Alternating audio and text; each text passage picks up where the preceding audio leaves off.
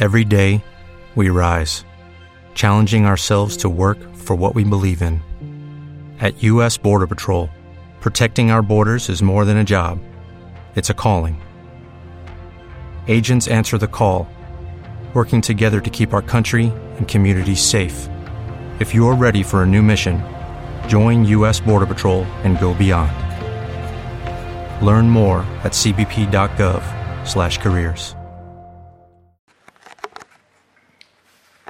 En nuestro recorrido, eh, visitando a los flamantes gobernantes de nuestra institución, hoy nos corresponde acercarnos hasta la persona de Pablo Rodríguez, eh, segundo teniente de alcalde, eh, responsable del distrito Casco, y en su concejalía, responsable de la planificación y desarrollo estratégico, patrimonio histórico, artístico y arqueológico, turismo, juventud, consumo, sanidad y protección animal. Le damos los buenos días. Muy buenos días. Bastante, bastantes responsabilidades o bastantes lugares de donde realmente se puede hablar de gestión, ¿no?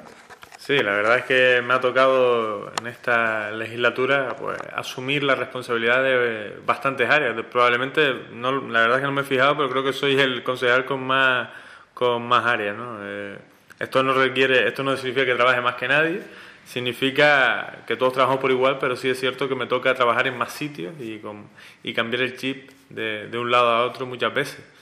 Eh, hay días en los que estamos hablando de patrimonio y a, y a los cinco minutos estamos hablando de consumo o, de protección animal. ¿no? Yo creo que eso, esa, esa facilidad o esa, o esa tarea que nos ha tocado asumir, pues, pues realmente es un reto y lo estamos haciendo de la mejor manera posible.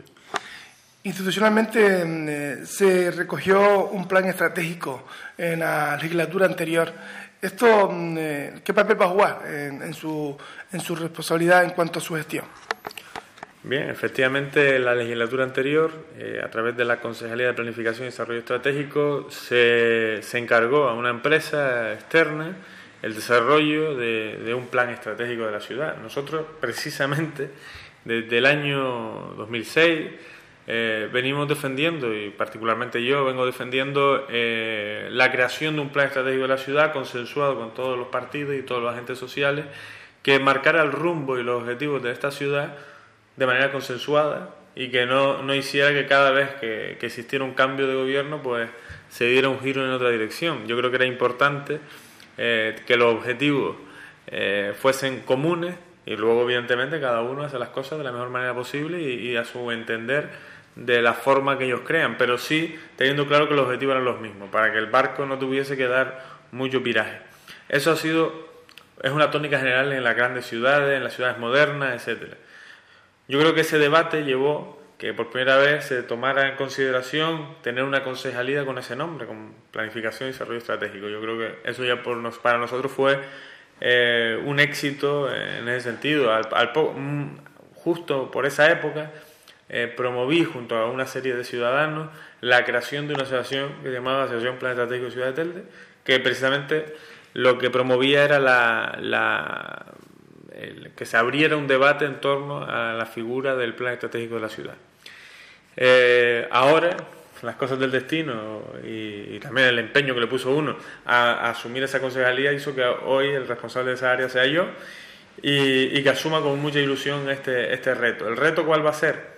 A mi modo de ver, el plan estratégico encargado de una empresa externa eh, es un buen, un buen documento de trabajo, pero está claro que está hecho por una empresa eh, que no tiene todo el conocimiento posible de la ciudad y que a pesar de que sí hizo unas entrevistas y unos grupos en donde participaron eh, ciudadanos y personas de reconocido prestigio, lo que sí también es cierto es que la selección de esas personas y de esas opiniones fue eh, no fue objetiva, fue, cerrada, es decir, fue a propuesta del concejal de turno, en, este caso del anterior responsable del área. Entonces, ¿cuál es nuestra propuesta ahora? Pues nuestra propuesta es ese mismo documento, aprovecharlo, ya que se ha hecho una inversión y un gasto importante, y tratar de ponerlo en manos de los órganos de, de participación ciudadana que se van a ir creando en los próximos meses, para abrir el debate y que la gente, los ciudadanos sean partícipes también del desarrollo del plan estratégico de la ciudad.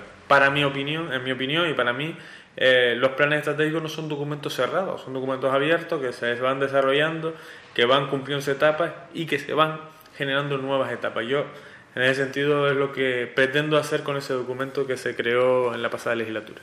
O sea, a valer como, eh, digamos, documento de partida en un momento determinado. Efectivamente, esa es eh, la conclusión a la que hemos llegado. El equipo de trabajo que está en, esta área hemos pensado eso, que, que, no debemos tirar los documentos a la basura, ni mucho menos, sino porque tienen eh, infinidad de cosas válidas, pero sí debe ser un documento de partida y para que se siga por un lado abriendo el debate a la, a la, ciudadanía y por otro lado desarrollando. Es decir, no se van cumpliendo etapas, hay cosas que se van haciendo y otras cosas que, que están por hacer. Y eso es lo que debemos plantear en, los próximos años.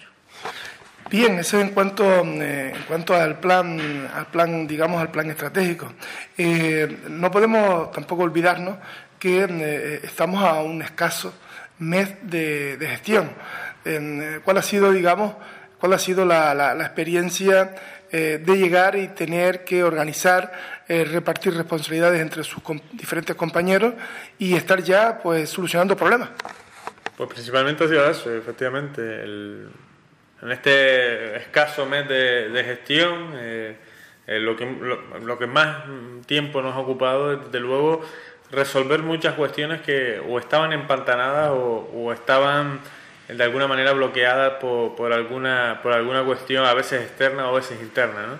Esa ha sido la principal ocupación que, que, hemos tenido todo el resto de compañeros. Yo, la verdad es que también soy concejal de, de área, de deporte, y, ahí he estado bastante tiempo metido en, este, en estas últimas semanas porque eh, bien los problemas de infraestructura, de obras que están por, sin, por sin terminar, o bien los problemas con, la, con el tema de las ayudas a los clubes, etcétera, pues me, ha, me ha requerido estar bastante tiempo eh, encima de, los, de los asuntos. Lo mismo a pasar con cultura, con el tema de infraestructura cultural, y en definitiva eh, es cierto que hemos estado más que planificando cuestiones de futuro, lo que hemos estado es resolviendo cuestiones que ya venían sobrevenidas y, planificando muy, muy, muy a corto plazo. ese ha sido el principal. Ahora estamos también planificando la campaña de verano, aún estando ya en verano, que, debería haber estado ya todo cerrado, pero bueno lo estamos, estamos cogiéndolo con bastante ganas y con bastante ilusión, que, al final eso es lo que se va notando y lo que se va viendo en, en la ciudad, en la, en la calle, ¿no? en la ciudad. Sobre todo también se está viendo en la calle que eh, el joven concejal Pablo Rodríguez y su equipo, digo lo de joven porque son, son jóvenes, las cosas como son, y además también son muy jóvenes en la responsabilidad política directa en una gestión local, y desde luego mmm, se le está viendo eh, cierto, cierto eh, respeto y conocimiento a los temas eh, que están, están vivos y que es una pena que por cualquier circunstancia, aunque sean ahora mismo la peor que la económica, eh, no se puede dejar en el olvido ni dejar, ni dejar aparcado en el tiempo. Hablo del Palacio de la Arte y la Cultura donde se ha puesto un empeño, todo se ha hecho de paso, si se podía en un momento determinado ese dinero recuperar para una inversión inmediata en, cosas prioritarias en el consultorio municipal, pues se aceptaba, evidentemente. Pero lo que, no, lo que no se iba a aceptar es que si ese dinero no se podía mudar como así ha ocurrido, eh, se dejara en el Palacio de las Artes y la Cultura para que continuara eh, en progresión de poder un día tener la fecha más cercana de terminación. Eso, en fin, ¿cómo lo lleva? ¿Le ha quedado problema? ¿No le queda problema? ¿O eso en un momento determinado se comparte con todo el grupo de gobierno?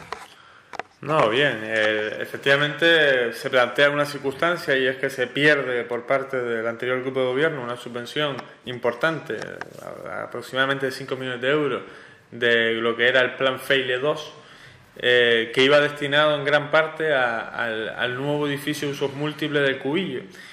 Un edificio que creemos prioritario sobre todo para quitarnos alquileres de encima, centralizar la administración y en definitiva que los ciudadanos tuviesen una administración más moderna y sobre todo menos, menos, más económica y, que genere menos gasto. Entonces, ese era uno de los objetivos prioritarios de este grupo de gobierno y entonces entendíamos que ya que se había perdido la subvención, que, que era concretamente las conexiones, eh, más tecnología, etcétera, del, del, edificio, pues tratar de buscar eh, la posibilidad de, de, que otra partida pudiese eh, suplir eh, la anterior, ¿no? Pero bueno, como eso no era posible, eh, después de consultarlo, estaba claro que, ese dinero había que destinarlo al Palacio de la Cultura y de las Artes, que era un dinero finalista, estamos hablando de 6 millones de euros mm, aproximadamente, y que es finalista para terminar el exterior del Palacio, o casi terminar. Yo la verdad que no, me atrevo a decir terminar por si acaso no, llegue todavía a terminarse, pero porque estamos hablando de una obra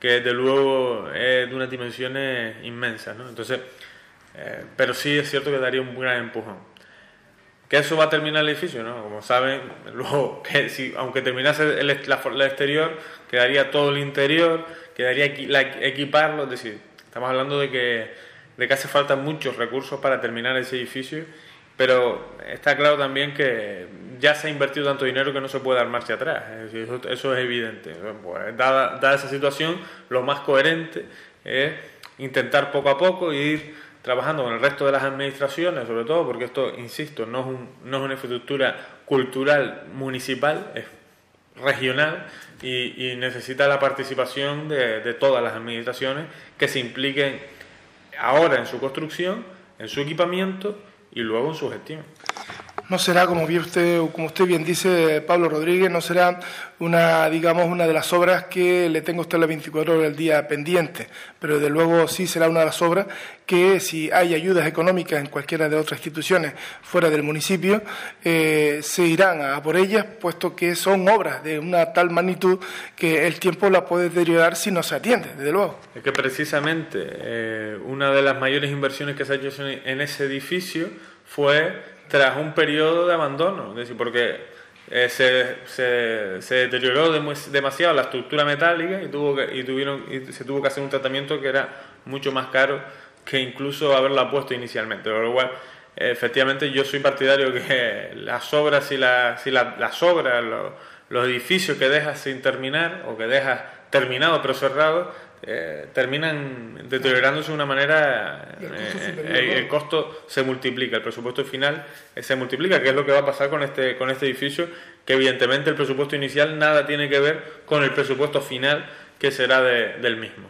Entonces, mm, yo ahí apuesto por lo que hemos dicho y lo que hemos mantenido el grupo de gobierno, es que de recursos municipales no, no se va a poder destinar nada en estos próximos cuatro años al, al Palacio de la Cultura, pero sí eh, de las diferentes subvenciones que existen para infraestructura cultural, pues acceder a ellas para poder que los recursos vengan al municipio de Telde. Al final eso genera empleo, eso mueve la economía y, y, en definitiva son oportunidades que no se pueden dejar perder. Donde también, y creemos que esta puede ser una buena oportunidad en esta legislatura, es oír hablar del patrimonio lo que es el patrimonio, como bien usted también se va a ser responsable, patrimonio histórico, artístico y arqueológico. Cuando hablamos del arqueológico tenemos lugares diferentes en nuestro municipio importantísimos que siempre hemos oído hablar cómo los partidos, los políticos quieren esos lugares, eh, hablan muy bien siempre, sobre todo cuando no se está en la gestión y que luego, no sé por qué razón, pasan los años, pasan la legislatura y seguimos viendo en el olvido, en el olvido, ese patrimonio arqueológico, patrimonio de un nivel muy importante que tenemos en Telde, pero muy importante, y que no, no se le saca partido. ¿Qué va a pasar en esta legislatura? no solo no se le saca partido, sino efectivamente, y aquí pasa igual que con las obras sin terminar, que cada vez que pasan años se deteriora, es decir, y cada vez el valor es menor eh, perdemos valor en nuestro patrimonio arqueológico día tras día. Nosotros aquí lo que vamos a plantear, y, efectivamente llevamos 32 años en lo que prácticamente no se ha actuado sobre el patrimonio arqueológico, eh, vamos a intentar actuar conjuntamente con el Cabildo, que es el que tiene las competencias directamente, y, además son los que tienen más especialistas, más arqueólogos y, en definitiva gente que tiene está preparada y especializada en, en este tipo de yacimientos, pues vamos a intentar tratar una serie de actuaciones. Empezando, vamos a empezar por Cuatro Puertas, ya hoy mismo hemos tenido, hemos una reunión técnica a nivel del ayuntamiento para hablar de, dentro de nuestras competencias, lo que podemos actuar en, esa zona, y próximamente vamos a tener una reunión con el Cabildo para poder también hacer un pequeño proyecto, una planificación de una actuación en la zona de Cuatro Puertas, eh, no solo por lo, el nivel divulgativo que puede tener a nivel de educación, de educación y de cultura, sino también porque creo que puede tener una oportunidad a nivel turístico y a nivel económico muy importante. Yo creo que esa va a ser nuestra primera actuación. Luego hay otra que para nosotros es, impresionante, que va a ser Tufia. ¿no? El poblado de Tufia para nosotros es, eh, tiene un valor incalculable y creo que tenemos que también hacer otra actuación. Yo creo que vamos a sentarnos en el cabildo y vamos a intentar hacer una pequeña planificación de, de, las actuaciones en los yacimientos arqueológicos. Eh, eso porque, insisto, tenemos que hacerlo conjuntamente con el Cabildo. En el caso del patrimonio histórico-artístico, pues no, eso ya estamos trabajando eh, directamente nosotros desde el municipio y estamos, pues también vamos a hacer, vamos a darle valor y prestigio al patrimonio. Creo que Telde es una ciudad con un patrimonio muy rico y que eh, siempre ha sido una especie de María dentro de dentro de las áreas de gobierno y vamos a ponerle, vamos a darle valor, vamos a ponerlo en valor y, en definitiva vamos a, a darle prestigio y vamos a poner los focos sobre nuestro patrimonio. Habla usted, Pablo Rodríguez, de dos yacimientos que de luego a mí se me antoja posiblemente eh, tirando para casa, que pueden superar a lo que Galdar hoy en día presume de su patrimonio también arqueológico, pero que de luego son dos lugares donde está unido la palabra turismo, la palabra educación, formación y sobre todo una, un movimiento económico que se puede generar alrededor de los dos únicos yacimientos, que hay algunos más, que usted acaba de destacar, lo que es Tufia y lo que es Cuatro Puertas. Bueno, pues nada, no, no, nos tranquilizamos y esperamos ver algo, ver algo y sobre todo, como bien indicamos siempre, don Dinero juega un papel importante y aquí pues eh, tenemos que estar cerca de lo que es el gobierno insular, que son los que mantienen directamente, digamos, la función de, velar porque eso realmente eh, se mantenga en el valor que, que, nunca tuvo haber perdido. Hablamos de turismo, turismo y juventud, pero bueno, primero dígame lo de turismo que también tiene tarea, tiene tarea que hacer en esta ciudad. Bien, lo de turismo es una asignatura pendiente de esta ciudad. Eh, siempre lo hemos dicho, lo mantuvo durante la campaña electoral y, lo he ido manteniendo durante este, este mes de, de, responsabilidad en el área de turismo. Creo, sinceramente, que siendo la puerta de entrada y salida, Telde, de los, millones, de los 3 millones de turistas que llegan al año a Gran, a Gran Canaria, no haberse aprovechado nunca de esa situación estratégica para poder tener cierta eh, economía derivada del turismo es altamente preocupante. Nosotros lo estamos intentando eh, desde el poco tiempo que llevamos, pero sí planificando y, y, dándole un impulso para que el turismo genere riqueza en la ciudad de Telde. Tenemos la materia prima para poder hacerlo, que es un patrimonio histórico-artístico impresionante, más de 20 y pico kilómetros de costa, la posibilidad de generar un turismo rural en la zona de medianías y cumbres y un turismo cultural, en definitiva, con los yacimientos arqueológicos y con, con el casco y el conjunto histórico-artístico del municipio, que nos permite dar muchísimas posibilidades. A día de hoy nos hemos encontrado con, la, con que son ah, cerca de 200 turistas diarios los que llegan a esta ciudad. ¿Cuál es el objetivo? Pues el objetivo a lo mejor será llegar a los mil turistas diarios en esta ciudad. Para eso vamos a poner en marcha muy pronto ya, porque ya la obra está bastante avanzada, eh, el Centro de Interpretación Turística, que es en la Casa de Rosal, el Museo de la Ciudad, que es en la Casa Gondal, y en definitiva vamos a poner en marcha una serie de infraestructuras y una serie de cuestiones que dinamicen el sector turístico, como pueden ser a lo mejor cosas tan simples como un aparcamiento para, para las guaguas. Estamos, poniendo desde lo más complejo a lo más sencillo. Y luego eh, estamos desde ya la semana pasada, pues tuvimos mantuve una reunión con, con operadores que querían traer franceses a, a, la ciudad. Eh, la próxima semana, o, eh, o, durante esta semana, perdón, mantendré una reunión con los principales guías turísticos de, la, de uno de los grandes operadores de, que operan en la isla de Gran Canaria, en definitiva estamos reuniéndonos con aquellos que hacen las excursiones a los turistas que vienen a Gran Canaria. ¿Por qué? Porque al final Telde no puede ser un destino turístico. Telde es un complemento al destino turístico de Gran Canaria. Y esa es nuestra y ese va a ser nuestro objetivo a lo largo de, de estos cuatro años. Yo, sinceramente, además me gustaría, porque es una apuesta personal, el tema del turismo para mí me lo tomo no solo como un compromiso político y social, sino hasta como una cuestión personal, dado que creo que las oportunidades son inmensas y, no se han aprovechado nunca. Además, vinculamos, y esto es lo gran, la gran ventaja que tenemos esta vez, el turismo siempre ha sido un área media eh, muy pequeñita, eh, que sin ningún sin apenas importancia en, el organigrama del ayuntamiento y nosotros lo hemos vinculado para darle importancia al patrimonio histórico, que, está claro que tiene una vinculación importante, a la cultura, que también tiene una vinculación importante, incluso a los a festejos, que también tiene una vinculación importante, y a y alguna más se me quedó ahora mismo turismo el, pero bueno en definitiva lo hemos vinculado incluso a, deporte que también se puede generar precisamente un, un, turismo deportivo para grandes eventos deportivos etcétera. Esas son las lo hemos vinculado en definitiva a todos los, todas las áreas que creemos nosotros que dan vida a la ciudad y que pueden generar que, sea más fácil dinamizar el, el turismo en la ciudad. Desde luego, eh, entonces se va a poder ir tranquilamente y con argumentos a Fitur. Hombre, si fuera así como usted habla. En principio queremos... Con papeles, ¿no? Con argumentos, ¿no? Sí, no, yo lo que creo es que las últimas presencias en Fitur han sido preocupantes y lamentables, ¿no? Eh, yo no me gusta ser demasiado crítico en algunas cuestiones porque yo entiendo que cuando se está gestionando muchas veces no se entiende lo que se hace, pero realmente si, a lo mejor si se explicara mejor, pues a lo mejor entenderíamos muchas más cosas, pero sinceramente creo que por último, pero no a lo mejor por responsabilidad de la concejala, sino a lo mejor responsabilidad de, todo el grupo de gobierno que no apostó por el turismo, la, nuestra presencia en Fitur no ha sido precisamente la mejor. No hemos puesto la mejor cara. Ahora, ¿cuál va a ser nuestra estrategia en Fitur? Que en enero del año que viene.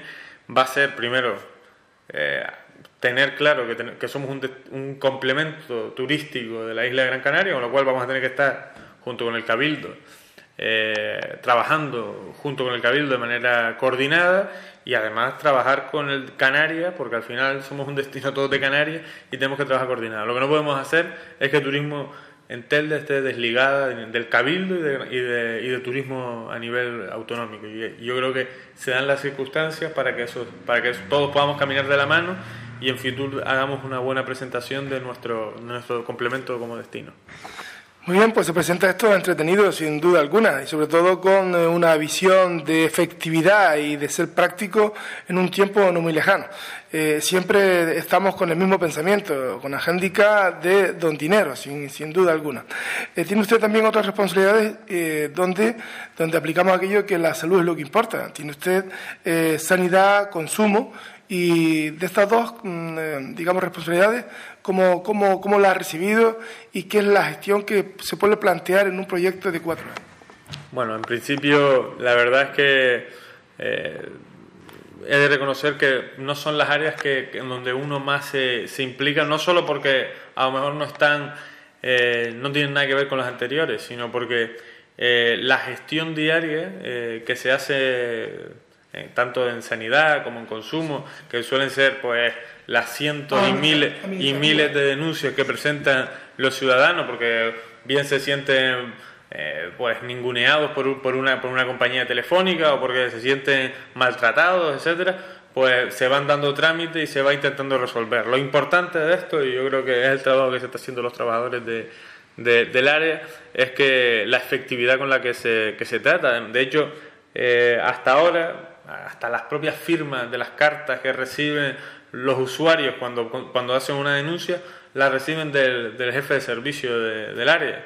Yo he querido implicarme un poquito más y estoy hasta firmando las, las, las, cartas, no, por, no por, porque mi firma figure, porque al final es un, no deja de ser un garabato, que no van a entender mucho, sino porque creo necesario que, me, que es bueno que, me, que ponerme en primera línea y empaparme eh, lo, que, lo que está sucediendo a nivel estadístico, a nivel, oye, ¿qué es la mayor preocupación? Pues el, tema de las compañías telefónicas, eh, en definitiva, que uno conozca bien la realidad de su propio municipio y que conozca cuáles son las principales demandas en consumo de, los ciudadanos de Telde. por eso te digo, es una, un área que es muy técnica, que, que el, el desarrollo administrativo el trabajo administrativo es bastante importante y se está haciendo un buen trabajo, al igual que en el tema de protección animal, que es muy similar eh, lo principal es, pues bueno, pues un perro suelto, un, exacto, es decir, muchas infracciones. ciudadana para que se sepa dónde, dónde, dónde pasará el perrito. Lo que soy partidario, por ejemplo, ahí sí estoy trabajando en dar algún giro.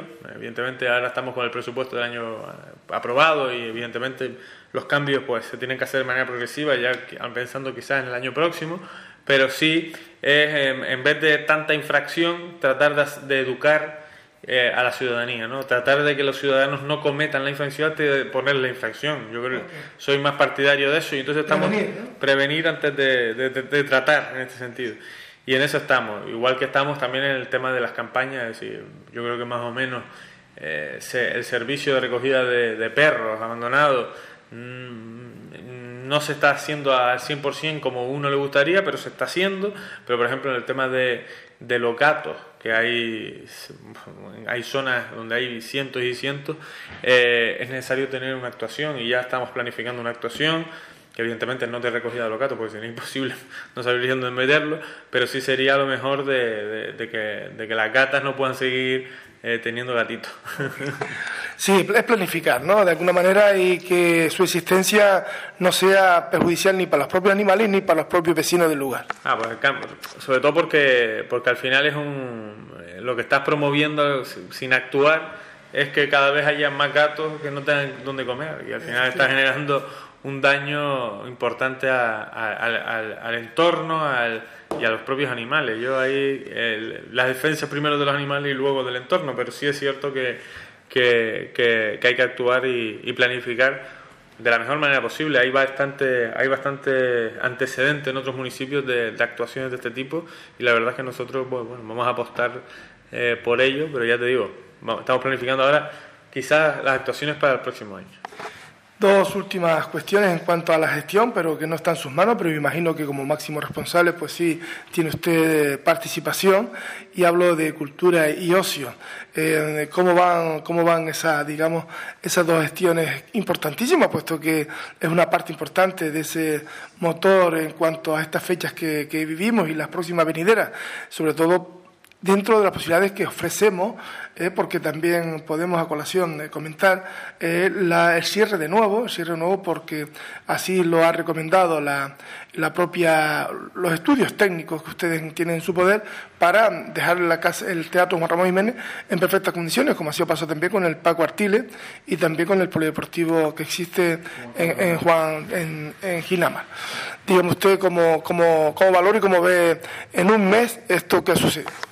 Bueno, efectivamente eh, es algo habitual, por desgracia, y, es así, pero no es habitual de Telde, es habitual de muchísimos municipios, y es que antes de las elecciones pues se hacen las cosas de manera a veces eh, poco prudente, es decir, se, se intenta abrir los espacios culturales y deportivos de una manera muy rápida para tratar de, de rascar votos y, y, al final pues eso lo tenemos el, luego los que entramos pues tenemos serias dificultades para poder mantenerlos abiertos.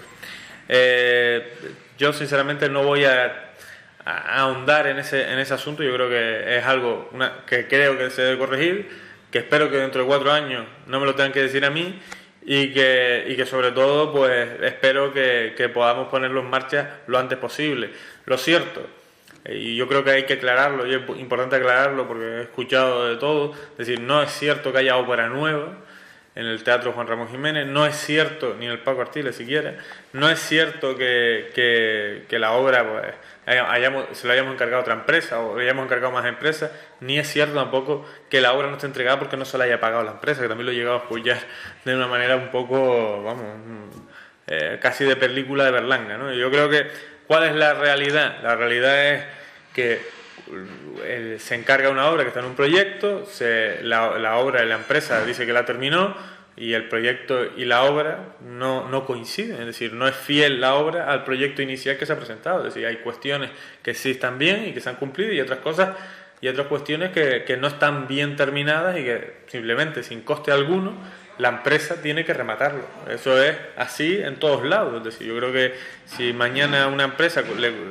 ustedes, cualquier ciudadano le encarga construir una casa y, la casa le dice que va a ser de esta manera, de esta manera, de esta manera, y luego no cumple en una de esas maneras, pues le dice a la empresa, oye, termínemelo como está, pues hay un seguro, hay una serie de, de responsabilidades que tienen las empresas constructoras en este sentido. Esa es la realidad, y esto es lo que ha pasado en el Teatro Juan Ramos Jiménez concretamente con el tema, casi todo incide, aunque hay otros temas, pero principalmente incide en el tema de instalación eléctrica, que, que, es deficiente en todos los sentidos. Entonces, ¿Qué estamos haciendo? Pues desde hace dos semanas, una semana, un poquito más de una semana, dos semanas casi, eh, la empresa eh, eh, que tenía el contrato de, la obra, pues está terminando esos remates para tener el teatro disponible para el mes de septiembre, poder ofrecer una oferta cultural atractiva e importante. Yo creo que ese es el, uno de los principales problemas que nos hemos encontrado porque, porque nos hubiese gustado tener para el verano el, el, el espacio, ¿no? el espacio cultural del Teatro Juan Ramón Jiménez. Muy bien, también eh, por último, en cuanto a, cierres y demás, aunque no en este caso vinculado con, con, ustedes, con la gestión de, de, cultura, hablamos de los multicines, se han cerrado. ¿Eso eh, qué valoración hace en cuanto al terreno cultural y juvenil en, en la ciudad? Bueno, los cines, sinceramente, yo, yo leí la noticia de, la semana pasada, pero los cines llevan cerrados mucho tiempo, llevan meses cerrados el espacio estaba como cine como cine estaba cerrado hace bastantes meses.